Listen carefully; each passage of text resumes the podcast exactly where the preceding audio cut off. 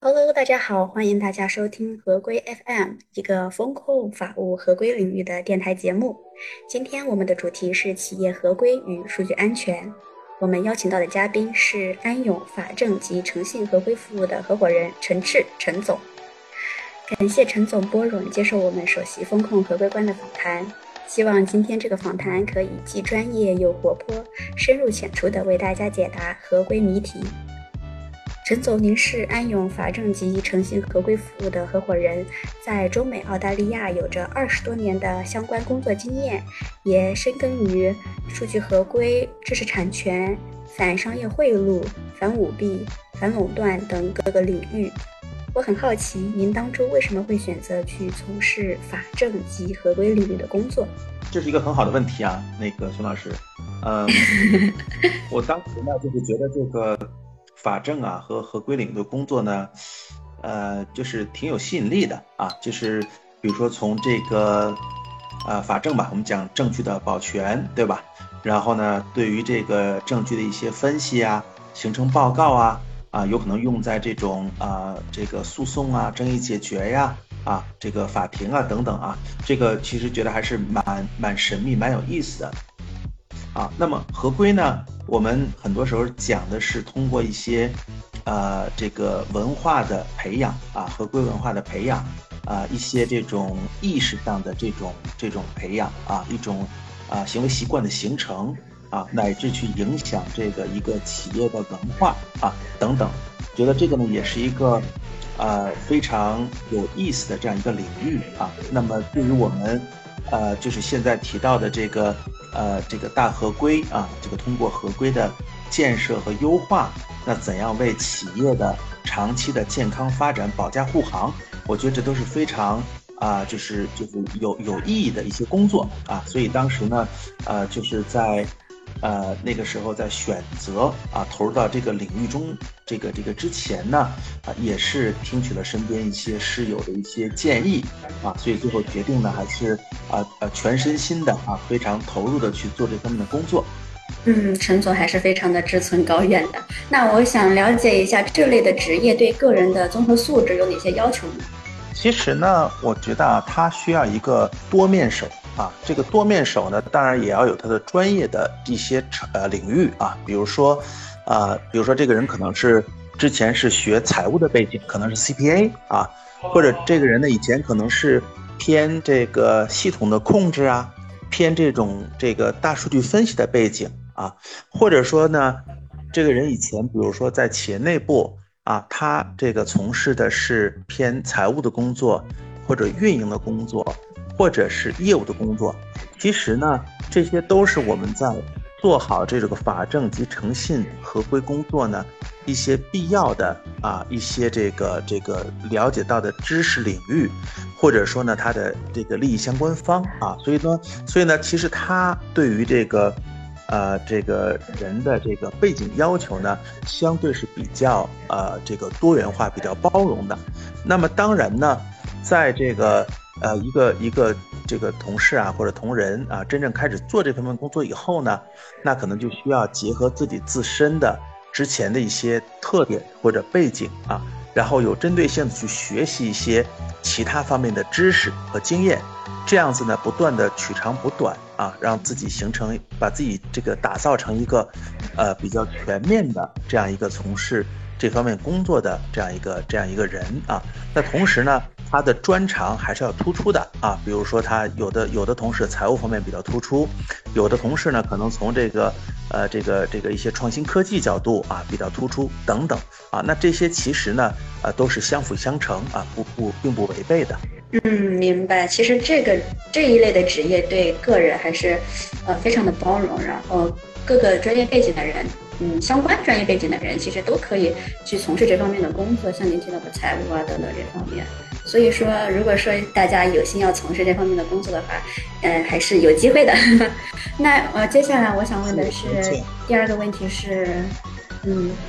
嗯，关于这个安永近期发布的一个二零二二年全球诚信合规调研报告，这这份报告当中提到呢，全球百分之六十一的受访者都认同，哎，数据数据保护和隐私立法对企业有着这个积极的作用。那全球六十百分之六十九的企业也都计划在未来的十二个月内去增加投资，呃，用用用于这个合规管理相关的数据啊和技术应用等等。呃，看起来是一个比较，嗯，比较鼓舞人心的一个数据一个结果。但是我想了解的是，这份报告它背后的调查样本是怎样分布的？尤其中国的企业占到了多大的比例？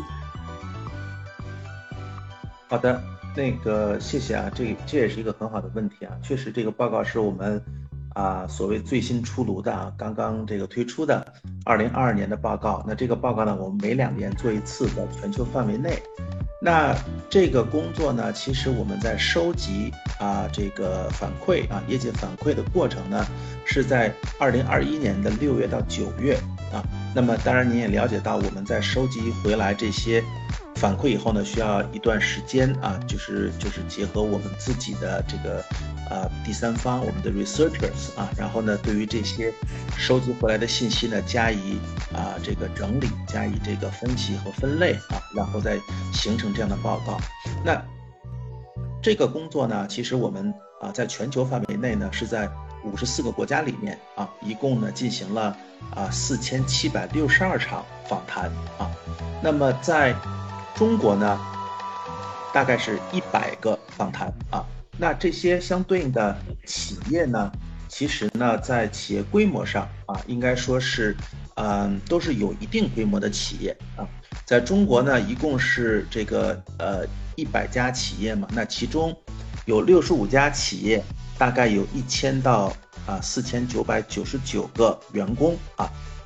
然后呢，有二十三家企业呢是有五千到。九千九百九十九个员工，那么在一万以上员工的企业呢，有十二家啊，所以您可以看到，确实还是相对都是有一定规模和体量的企业。那我其实想，呃，问一下，就是，呃，做这种合规方面的投资啊，然后应技术应用啊，其实它企业它还是相对就是更有这个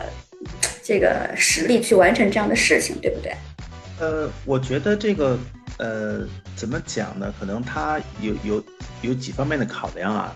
像您刚才讲的大企业呢，可能更有实力一点，我觉得这是对的。呃，整体上它因为啊，就是相对而而言呢，它可能在合规方面，对吧？它投入的人员也好，或者费用也好，会多一点啊，这个毋庸置疑。啊，当然呢，呃，我们在很多时候啊，我们也会看啊，就是这个。呃，合规的这个团队的人啊人数和整体员工人数的对比啊，这个比例呢也算是一个啊，大家可以就是就是啊做一个参考的一个数字，对吧？啊，那当然这里边还有说企业的它的数字化、信息化的建设啊，因为如果说呢我们啊呃经常讲，如果合规团队规模不是很大啊，我们就要尽可能介入这些。啊，技术的解决方案啊，怎么样能够就是在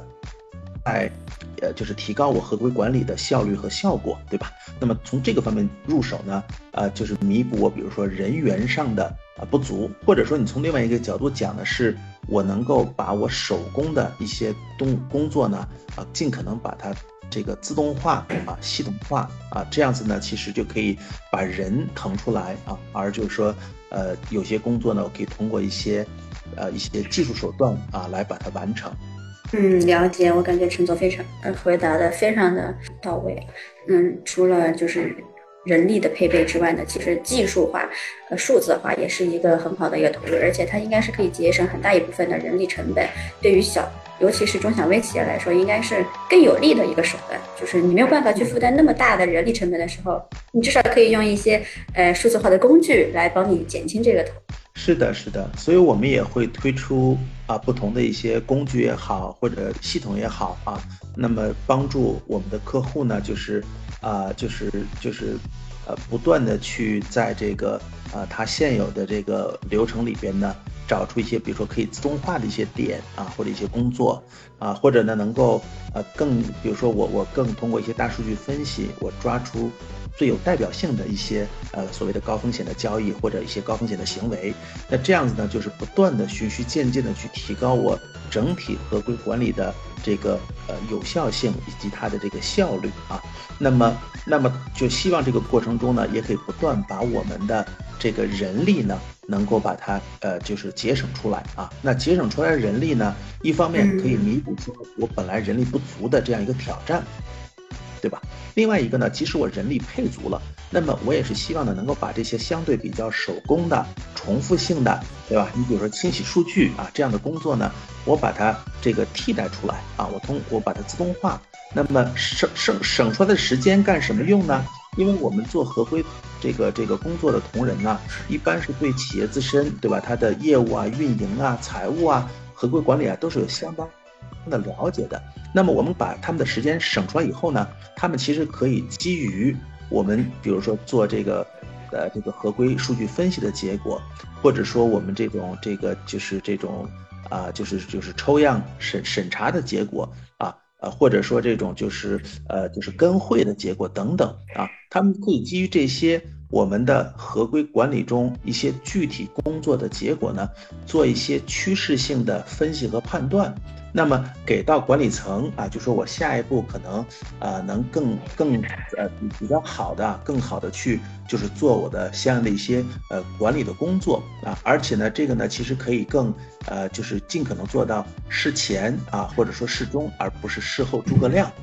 啊。那所以说其实呢它的这个。价值呢，就是说运用一些先进的技术手段啊，把人啊，把它把它人力节省出来呢，其实一方面可以弥补人力不足的这样一个挑战，另一方面呢，确实是可以把我们的这个人力解放出来以后呢，他们去可以做一些更有附加值，对企业来说呢更有意义的啊一些工作。其实之前也和其他的一些呃。专家呀，然后企业从业人员聊过，说人的这个决策呀，机器是永远没办法取代的。就是我们把这帮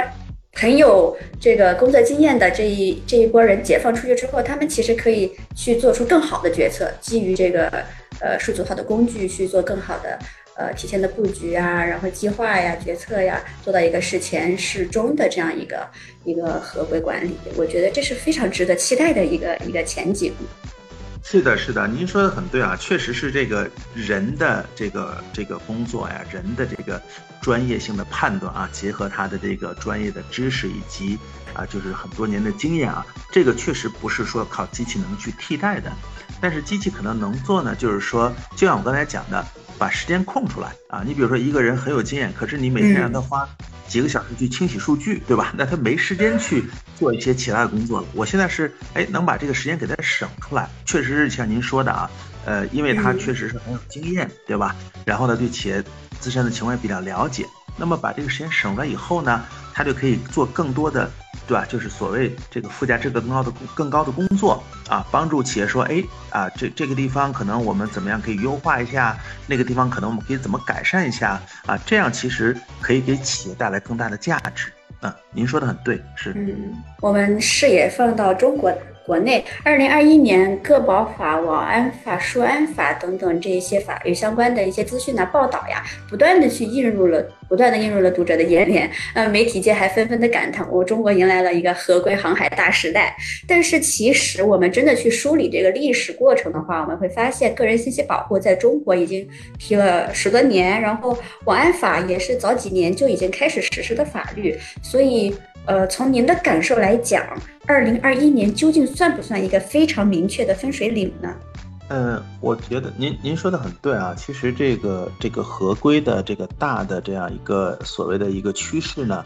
呃，我觉得呃，过去的这个若干年里吧，应该是一点一点的啊，应该说越来越得到这个从我们的监管机构对吧，到这个各级主管部门。啊，到企业到合规从业者的重视啊，那么，嗯，我我我觉得二零二一年呢，啊，可能它的它的就是，呃，我个人的感觉呢，就它也许是在这个我们讲的这个呃呃个保法呀、数据安全法，就是从个人隐私保护啊啊，从这个数据角度，它确实是有特别大的力度啊，就是呃从从这个，啊啊从从数据合规的角度。啊，当然呢，您说的也很对啊。之前呢，我们在一七年就有网络安全法啊。那再早的时候呢，其实我们在大概这个这个这个一三年左右啊，呃一二一三年左右就有这个所谓的这个国家秘密法啊啊，就是所谓的 secret law 啊。从那个时候呢，我们在工作中就很多的时候会考虑到啊，中国法向下啊，涉及到这个隐私保护啊。涉及到这个等保啊啊，数据合规啊啊，这个跨境传数据跨境传输等等这方面的一些要求啊。那么当然呢，从国外的法律呢，还有 GDPR 对吧？那这个呢，其实推出来以后呢，因为它是一个，呃，相对来说呢，就是在全球范围内影响很大的这样一个法律啊。然后呢，您您您也了解啊，这个欧盟呢，其实一直对于这个隐私保护呢，其实它。呃，要求就应该说全球范围内是最高的啊，所以当时 GDPR 推出来的时候呢，确实是，呃，我们相当多的这个业界同仁呢，都都就是说，呃，那个时候就开始参与进去啊，比如说一些欧洲企业，对吧？他在总部他做了 GDPR 的项目，他肯定要推推广到他在全球其他的主要的一些市场，包括中国啊，所以那个时候呢，我们就帮着一些，啊，欧洲企业，对吧？把它。总部那边的 GDPR 的一些这个合规管理的这样一个这样一些一些一些这个标准呀，一些这个程序啊，把它在中国去落地啊。那么到一七年的时候呢，网络安全法出来以后呢，我们确实是就是又又做了一些这个等保啊相应的一些工作啊啊。那么到二零二一年，确实是啊，我觉得这个对于。啊，隐私保护啊，数据跨境传传输啊，或者更广义的数据合规啊，这个就是它的重要性以及它的这个影响力啊，我觉得提升到了一个，呃，就是呃非常高的这样一个高度啊。所以说，您您讲的二零二一年呢是一个合规的分水岭啊，我觉得，呃，我自己觉得从这个数据合规角度啊，完全可以这样讲啊，我觉得是是是挺挺合理的这样一种说法啊。那么当然呢。我们也看到啊，就是讲合规呢，其实啊还是一个越来越是一个大合规的概念啊。从我们传统的这个反商业贿赂啊，对吧？这个反不正当竞争啊，就是国外是 FCPA 啊，英国是 UK Bribery Act 啊，等等啊，有这些一些，包括法国。您个人经验来讲的话，中国这一次的这一股合规的浪潮，它的力量会有多大？啊，我觉得非常大啊，我觉得非常大。我觉得这个就是说它。经过这么多年的厚积薄发啊，我觉得现在呢，这个，啊，其实之前也有一些朋友讲说，二零一九年是中国的合规元年啊，当然他可能从一个大合规的角度来讲，对吧？那么到现在我们二零二一年可能数据合规是一个爆发的这样一个这样一个情况啊，那那我相信呢，现在应该说。呃，所谓合规的理念啊，合规的这样一些基本的这样一个合规管理的精神，应该说越来越为呃更为广大的朋友们呢去了解、去接受啊，去落实在日常的这个公司的运营啊、啊合规的管理等等啊自身的工作中去。所以我觉得这个从合规这个角度呢，应该说在未来啊，应该是会更。就是更加的蓬勃发展啊，我们会有企业呢越来越注重这个自身的合规体系的建设啊、优化啊，包括评估啊，包括说这个这个相应的一些自己内部人才的这样培养啊，包括说呢，我觉得去年啊开始我们谈这个刑事合规啊，合规不起诉啊，那么呢，在这个我们也了解到，去年我们在全国呢有呃不少的试点啊，就不少的试点，那么。今年呢，应该我我前段时间呢，听说是最高检啊，最高检就是说全国呢，我们要大规模的，就是进一步去推广啊，这个就是合规不起诉的这个理念啊，我觉得这个非常好啊。这个合规不起诉呢，您可能也了解到，对吧？就是企业出了一些啊，甚至是刑事的问题，但是如果我企业能够，对吧，把这个合规的工作做好一些，我可以免于处罚啊。那这个确实对于。这个企业啊，或者它的管理层，或者它的老老，能够把这个合规体系给它建善建设的完善起来，以免于这个，对对对，是的。但是我觉得很多企业它可能自己还是在，哎，比较迷惑，就是合规真的有那么重要吗？呃，可能呃有一些有一些事情大家都已经习以为常了，那合规的重要性到底在哪里？在我看来呢？我觉得啊，所有优秀的企业啊，合规都非常重要，啊，因为呢，合规可能是一个，可能是一个这个入场券，啊，怎么讲呢？你比如说，如果啊，你的企业没有经过一些假设啊等保的认证，对吧？那么有可能你以后你你的这个客户，对吧？他可能是要求你有这方面资质的。那如果这方面资质你不具备的话，以后可能你没有办法跟人家做生意了，对不对？那同样的这个这个，其实我们以前啊，很多，比如说啊，这个这个第三方审计啊，经销商审计等等，那这方面其实也就是从从这个这个客户的角度，他们要求自己的合作伙伴啊，供应商、经销商，它是有比较好的合规的管理，对吧？那么，那么从这个角度而言呢？如果一个企业想做大做强啊，做到这个细分领域的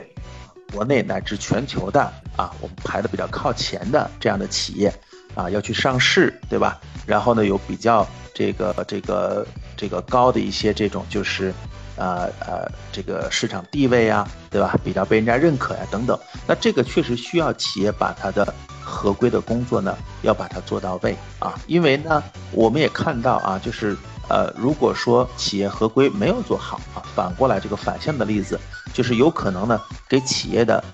所谓的他的名誉上造成很大的影响啊，就所谓的这个 reputational 的这方面的这个这个影响啊，不要说啊还要被罚款呐，对吧？还要就是有可能追究一些这个这个民事、刑事上的责任等等啊。所以其实呢，企业啊，我们讲优秀的企业把合规做好啊，这个我觉得是呃。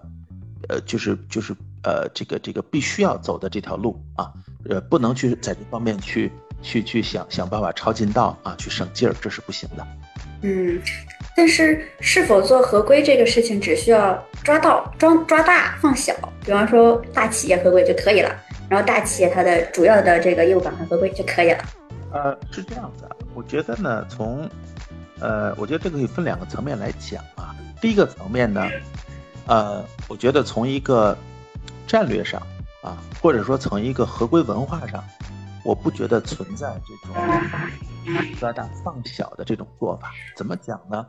呃，因为所有的大问题都是在小问题上面不断积累出现的啊。比如说我们做一些防舞弊调查，对吧？呃，没有人一上来就敢从公司，比如说职务侵占十个亿的，对吧？啊，他第一开始可能只是很小一点点钱，啊，在他相对比较，呃，这个年轻啊，没有那么资历没有那么深，职务没有那么高的时候，他开始做一些这样的事情。那么日积月累以后呢，他就会，呃，胃口越来越大，胆子越来越大，啊，这样子呢才会形成说，到了一定的位置以后，他可能做出一些非常伤害公司的。这样一些行为啊，不管是什么方方面的一些这个舞弊啊或者不合规的这样一些行为啊，那么所以说呢，从战略角度呢，我们从企业来说啊，应该说是零容忍啊，我眼里不揉沙子啊，就是你这个问题呢，你只要违规了，不是说你违规要违规要多么大的情况下我才一定要处理你，对吧？你只要违反了我的。我的这个内部的这个这个这个规定啊，或者说违违反违反了法律，那我就就可以去处理你啊。但是呢，在实际的这个实操层面啊，因为确实是大企业呢，它就是比如说几千上万员工，对吧？几百上千的第三方等等啊，你想做到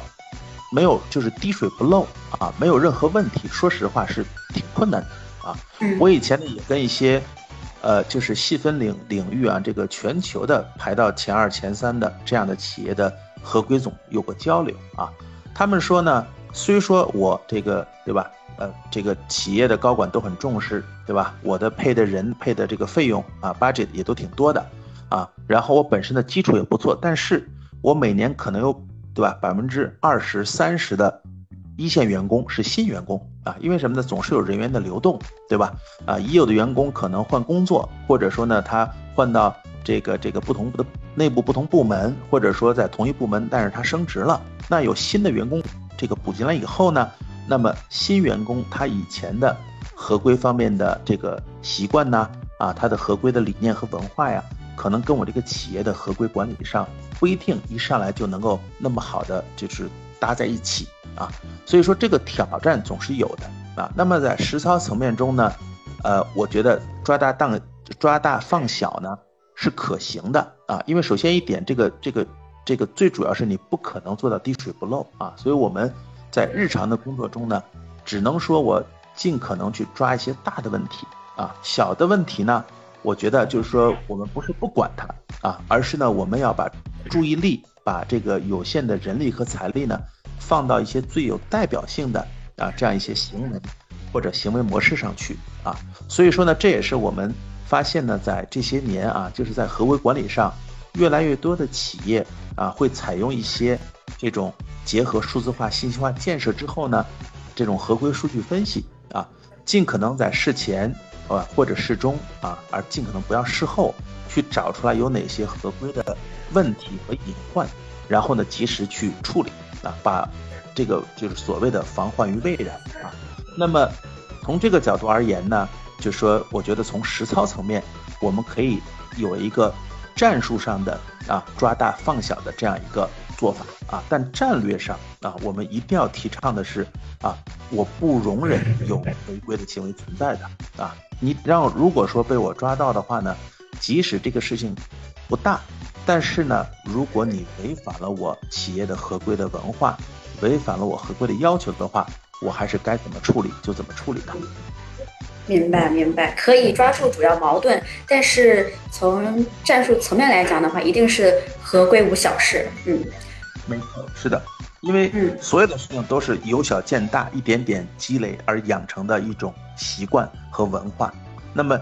其实有的时候啊，我们以呃以前做一些内部调查防舞弊的工作啊，我们其实深有所深有所这个这个所得啊。就怎么讲呢？就是如果早一点发现一个人啊有一些这个不合规的行为，及时提醒了啦，提醒他或者处理他，可能这件事情是帮了他或者救了他啊。因为呢，第一开始真的可能就是。也许只真是只有几百几千块钱而已，对吧？这个事情呢，呃，这这个这这个这个这个看上去呢，其实不会说有什么多么大的形式方面的一些影响。但是如果那个时候我们不闻不问不去管的话呢，积少成多，这个到到三年五年乃至十年八年以后，这个人出了问题翻出来以后，基本上肯定就是要判刑了，对吧？那样子的话，其实我倒是觉得，可能我们没有尽量去。帮助啊，乃至挽救这样一个这样一个同事啊。其实刚刚我们在聊天的过程当中也聊到国外，呃，尤其是欧盟那边，他们也很注重个人隐私保护，然后也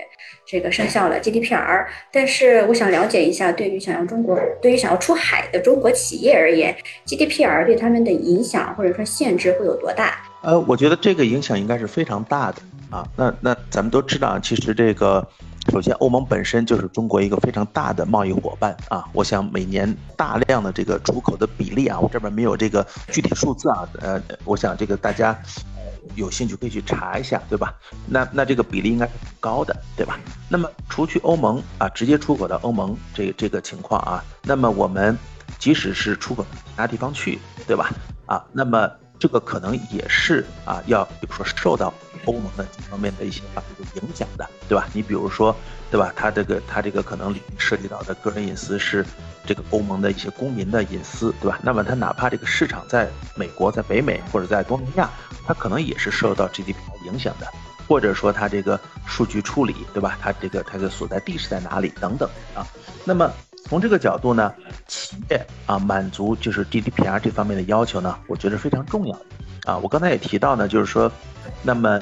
呃，就是就是比如说啊，很多时候啊，你你你要需要你的客户可能需要你有这方面的资质，对吧？比如需要你要每年你有一个 GDPR 的一个评估的一个报告，对吧？或者说有一个啊这方面的一些这个认证啊等等啊。那么这个呢，对于我们国内的企业。啊，在国际舞台上啊，就是就是就是呃呃，越来越被这个呃国外的客户认可啊。那么不，其实有时候不光是一个销售的问题，还有一个，比如说这个合作伙伴呐，啊，投融资啊，对吧？乃至于说供应链啊等等。那这些角度呢，呃，其实企业都是希望跟合规合法的这些合作伙伴去合作的啊。那么中国的企业呢？呃，在数据合规角度，如果能够啊，比如说拿得到 GDPR 这方面的一些这个认证啊，或者或者认可的话呢，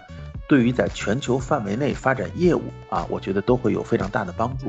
正好我下一个问题就想提，因为小米它也是今年应该是二月份左右是通过了这个 GDPR 的年度合规审计，呃，应该对小米来说是一个非常利好的消息。呃，那嗯，中国还有其他的企业也通过了呃 GDPR 的合规审计嘛？然后如果说想要通过这个审计，它应该从哪些方面去努力？呃，我我相信应该有其他的企业啊，就是呃，那么那么其实呢，从这个。通过这个合规体系要求的这种角度来说呢，一般呢就是，呃，我们我们在帮助一些客户去做类似的工作的时候啊，其实也也是看到一些这个比较通用的方法，对吧？比如说我对法律法规的要求首先要了解，对吧？然后呢，呃，那么我可能要看一下我现有的这个流程里边啊，我的管理里边啊，是不是严格的遵守了。啊，这些法律法规的要求，对吧？那么，那么这个里边呢，就是可能一般企业呢，在新的法律法规出来，或者说呢，我之前这个企业主要是，比如说这个业务呢，呃，和欧盟关系不大，但现在呢，突然间要大力发展这个欧欧盟市场的这个这个业务的话呢，那我觉得需要去做一个这个，比如说这个这个一个评估的工作啊，就是看看我们现状。和这个，比如说 GDPR 的要求，呃，有没有差距，或者说有多大的差距啊？具体在哪些点上能够体现出来这个差距差差距啊？然后呢，这是第一步，就是一个评估的工作。那评估之后呢，我就需要去做整改啊，或者优化，对吧？那这个时候呢？就是针对每一个我们有一些差距的点啊，就要去很具体去看啊。比如说我是规矩没定好啊，我是这个培训没做没做好，还是我这个从系统啊、从流程的控制没有设置好啊，等等啊，有针对性的去做一些整改工作啊。然后呢，这个整改工作完了以后呢。比如说我我今年是第一次做评估做整改，那之后呢，比如说明年我可以再做一次评估，把它变成一个常常规性的工作啊。那么这样的好处在于哪呢？它其实可以充分的啊，一帮助企业循序渐进的去提升它的这个数据合规的管理。另一方面呢，在这个过程中呢，其实从这个投资者啊，乃至到这个监管机构啊。他也可以看到企业在这方面的他的他的这个他的重视程度啊，以及他的这个他取得的这样一些进步啊。那么这样子的话呢，我觉得可以呃不断的啊循序渐进的啊去优化去提升现有的合规体系啊，呃为这个这个就是满足 GDPR 等等国际的这种合规的这个法律法规的要求呢啊做一个比较好的准备工作。嗯，了解，感觉是一个非常标准化的一个流程，先评估，先诊断，然后呢再去整改，然后可以把这个呃 GDPR 的评估报告变成一个每年的一个常规性的动作，让自己时刻保持跟最新的法律法规是一致的。是的，是的，这里边呢我们也看到，因为第一次做的时候呢，可能企业呢。呃，未必有这个能力自己来做，对吧？那么第一次往往他会请这个啊外边的专业机构来配合来帮助他做。呃，第二次呢，或者说再在第三次呢，呃，那么有可能他就自己内部有一些呃这个呃能力去做了啊。那么他可能就是在这个呃已经有一个相对比较成熟的数据合规体系以后呢，也许就是定期不定期的再找一些专业机构呢。帮他做一些评估啊、诊断和和优化啊，那么应该是一个内部力量和外部的专业机构的这样一个配合的方式呢，把这个数据合规的体系把它建起来，然后达到一个相对比较成熟的这样一个水平。其实数据安全啊，自这个互联网繁荣时代以来就一直是一个。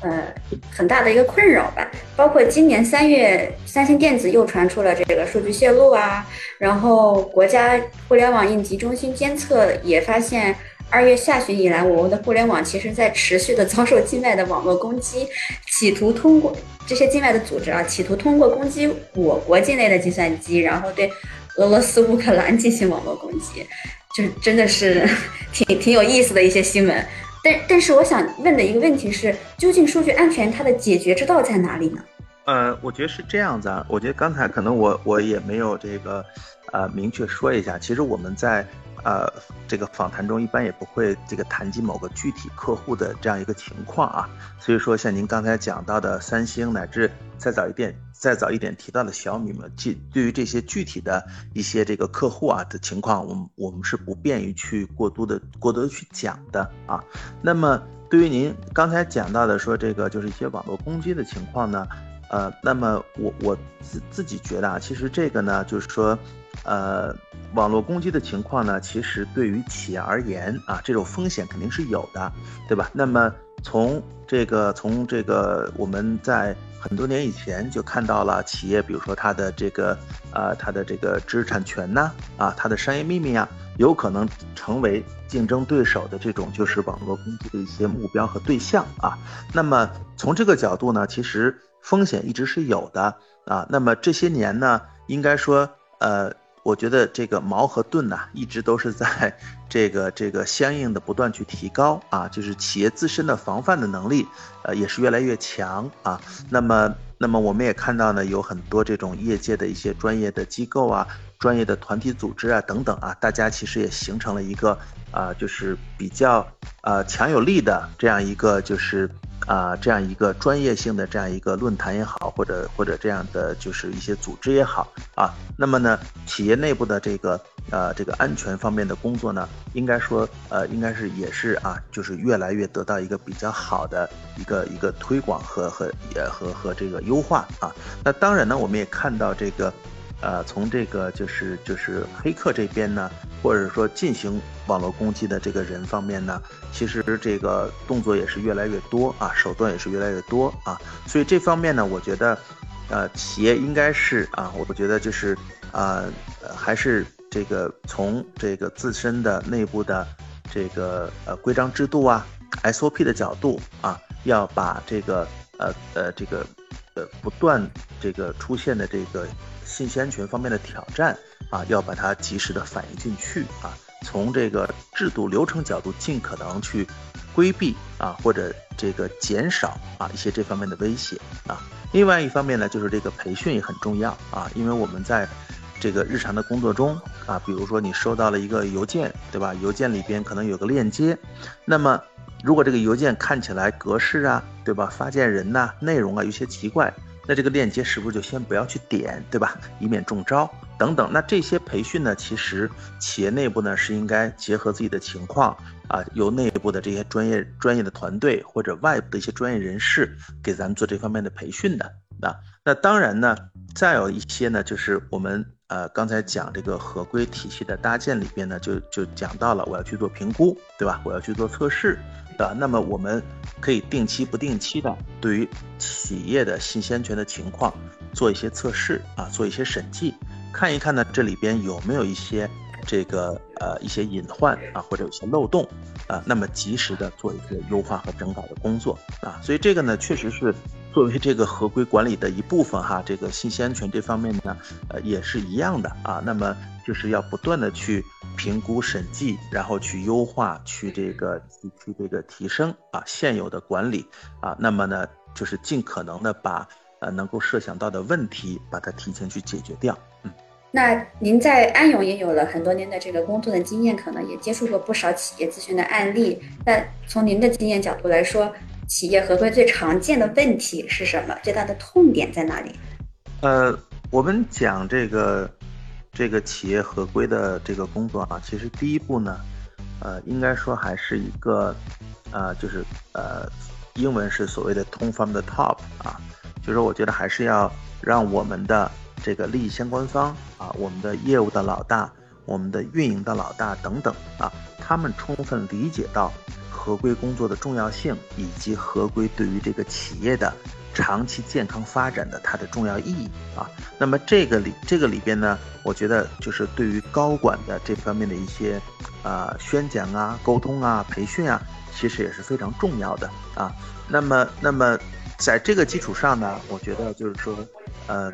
合规的工作难在哪呢？就是刚才也提到的啊，就是。有的时候是铁打的营盘流水的兵啊，就是你的合规体系建得再好啊，那你保避免不了，就是说我会有新的一些员工啊的的入职啊啊，或者说呢，我的可能我的业务的环境变了，对吧？比如说我有个新的业务业务业务线，对吧？我可能有一个新的这个运营的国家和地区，那么我的这个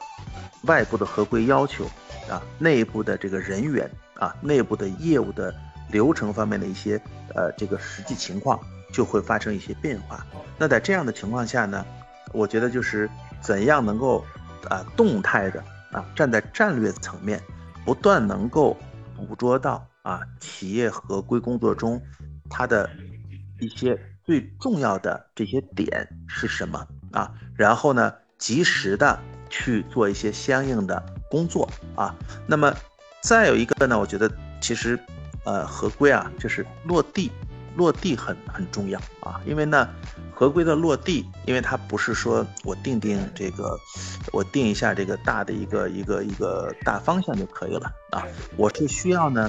呃，把它结合到我的呃这个业务啊、生产呐、运营啊，对吧？等等中去，让它能够真正落地啊。所以有时候我们帮助企业去写 SOP 的时候呢，就会发现，对吧？你能够把 SOP 啊写得好的话呢？其实你是要懂这个企业的业务，懂它的流程的啊，否则的话呢，呃，做定出来一些合规的要求呢，如果违背了商业实质、业务实质的话呢，它完全没有办法落地，就变成了一个摆设啊。所以我觉得就是。呃，我总结一下您刚才这个问题啊，就是我的回答可能是说一对吧，就是就是高管的，乃至就是利就所有利益相关方啊，他们的这个对合规的认识和和和这个和这个他的这个呃重视啊，这是非常重要的一点啊。第二点呢，就是企业的整个的这个市场环境啊，它的业务业务本身有可能时不时会有一些重大变化，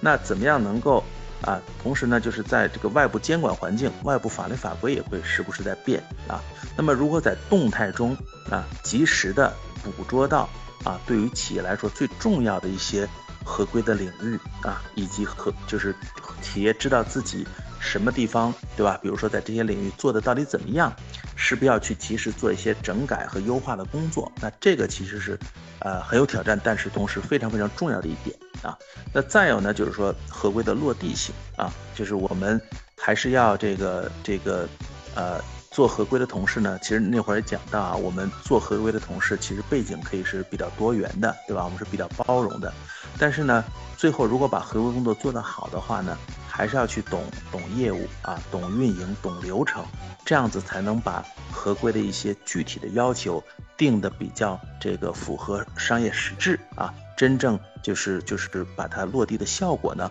能够提高提到一个比较高的水平。嗯，所以说其实做合规并不仅仅是法务人员的工作，它需要和公司的战略啊、业务啊相结合。其实，呃，管理层这方面也很重要，然后对整个公司的这个情况的把握也很重要，就并不仅仅是一个法律层面的一个问题。是的，是的，是的。我们看到一些就是做得很好的一些企业啊，它的这个合规啊。乃至他这个法务团队啊，其实是一个，呃，就是很平，呃，就是所谓很平衡的。这个从专业角度很平衡的这样一个团队，对吧？他可能有同事在法律角度呢，就是非常就是非常这个专业啊，就是本身也是这个学学法律出身的啊。那么他从法律角度呢，是可以对一些东西做判断的啊，是不是就是呃会就从法律角度他的这个所谓的这个隐患有多大呀？它可能给企业造成影响有多大呀？啊，这是一方面。另一方面呢，比如说有的同事是对这个财务啊、运营啊、业务啊等等啊、供应链安全啊。所以它是一个很很很就是全面的啊这样一个团队啊，我们往往发现啊，这个一个全面的团队呢，其实是为这个企业的这个能够比较好的去推进合规的工作啊，应该说打下了一个非常好的基础啊，因为这样一个团队呢，其实它这个从知识面儿和他的经验角度，它的覆盖的领域非常广啊，那么他们在一起呢，应该说呃就可以就是避免很多什么呢？就是有的时候我们。包括我们自己做一些咨询的项目啊，就有可能是自己就是就是就是有点像就是自己觉得，比如说客户要什么，对吧？啊，那其实呢，呃，到最后充分了解客户的这个所有的这个利益相关方的想法以后呢，才才知道哦，原来呢，客户其实要的是这么样一个东西啊。那我觉得内部团队也是一样的啊，有这样一个比较平衡的团队呢是非常重要的。嗯，我们这边其实认为合规的一个完整的解决方案，它应该是咨询与数字化双管齐下、两位一体的。但是我想请问的是，中国，呃，距离出现这种成熟的合规数字化解决方案还有多远？呃，我觉得这个应该说是一个一个一个呃循序渐进的这样一个这样一个历程了啊。因为怎么讲呢？其实这是两两个角度的东西。您说的很对，一个是数字化，对吧？其实数字化呢，呃，应该说啊，这些年应该说随着我们这个呃中国的这些呃就是企业的它的数字化、信息化建设的水平提高啊，它其实对于呃。数字化的工作在合规中的运用啊，也起到了非常大的这个促进的作用，对吧？那么这是这是这个确实是。呃，毋庸置疑是很有帮助。当然啊，我们必须也也承认啊，这个毕竟很多时候企业的合规化、信息化的建设呢，它不只是为了合规而而而言的，对不对？它也是为了就是呃生产呐、运营啊、财务啊，对吧？等等啊，包括什么这个采购啊、供应链啊等等，它整体上有通盘考虑的。所以说呢，我们数字化的建设呢，呃，在一定程度上也是受到这个企业整体的发展的一些。呃，约束吧，啊，呃，那当然呢，就是在小的角度啊，刚才讲到了，我们怎么样通过一些自动化的手段呢？啊，怎么样通过一些这个就是，呃，这个数据驱动、风险为导向，对吧？我找出。风险最高的交易，或者说这个行为模式等等啊，从这个角度呢，合规呢确实可以比较有自主的这种这个主观能动性的去做一些工作啊。那么，那那这是从数据呃数据化的这个这个这个数字化的角度啊来讲这个事情。那反过来呢，就说我们呃还是讲这个数字化的一个一个工具啊，能够能够比较好的为合规服务，确实还是在它整个的，比如说。呃，数据流啊，信息流，审批流啊，这个这个工作流等等啊，各个角度呢，要充分的啊，把它的这个就是数字化的解决方案啊，嵌到企业的这个运营和管理中去，对吧？啊，所以就又回到我刚才讲的这个，就是我们还是要了解企业的它的行业、它自身的业务情况、它的运营的情况、它的流程等等啊，这样子我们才能够。啊，比如说我们去建一套工具或者系统的时候呢，我们是非常符合企业的实际情况的，把这套东西建出来啊。那么，那么应该说是在这个呃相应岗位上、相应部门的同事，在合适的时间以合适的方式啊获取合适的信息，来帮助他们做相应的工作，以达到这个合规管理的这样一个整体上的效果。嗯，可以说还是一个道阻且长，但是还是不断努力的一个过程。那您个人对合规还有什么样的寄语吗？呃，如果说到寄语呢，我我觉得啊，就是作为一个也算是从业二十来年的这样一个呃老合规人了啊，我觉得呃 我的我觉得我的寄语就是说，我确实看到啊，这个就像我刚才也讲到的，优秀的企业呢，呃，往往还是在这个合规的领域啊，它会。啊，比较持之以恒的啊，就是去做一些投入啊，从这个内部的这个团队的培养和建设啊，从这个费用上的一些支持，到外部的一些专业团团队的合作等等啊。那么，呃，看看现在这个整体的这个大的环境呢，合规确实越来越重要啊。那么我们企业呢，只有说在合规角度啊也做得好。才能够啊，保证就是我们的业务啊，我们整个企业的长期健康的发展啊。所以说，如果说有任何寄语的话呢，我就是希望啊，我们呃，在这个已经业内的啊，这个所有的同仁，以及呢，我们对合规有兴趣的啊，我们的这个这个同仁或同事啊，希望大家呢能够啊，更更更积极的啊，更主动的。投入到这个合规的工作中来啊，我们大家呢互相学习，取长补短啊，一起努力呢，把这个合规的理念、合规的文化让它贯彻人心啊。这样子，我们把整体的这个水平提升上去以后呢，其实对于所有人来说呢，都会有一个啊，就是互相支持、互相这个这个这个促进的啊这样一个作用。嗯，共同努力做到人人合规。好的，非常感谢陈总今天参加我们的访谈，期待下次还能跟跟您聊出更多更有趣的合规话题。感谢您今天的时间。嗯，好的，谢谢熊老师。好，哎，谢谢陈总。好的，嗯嗯，再见。再见。好，拜拜。欢迎大家期待我们下一期的合规 FM，合规请听好，我们下期再会。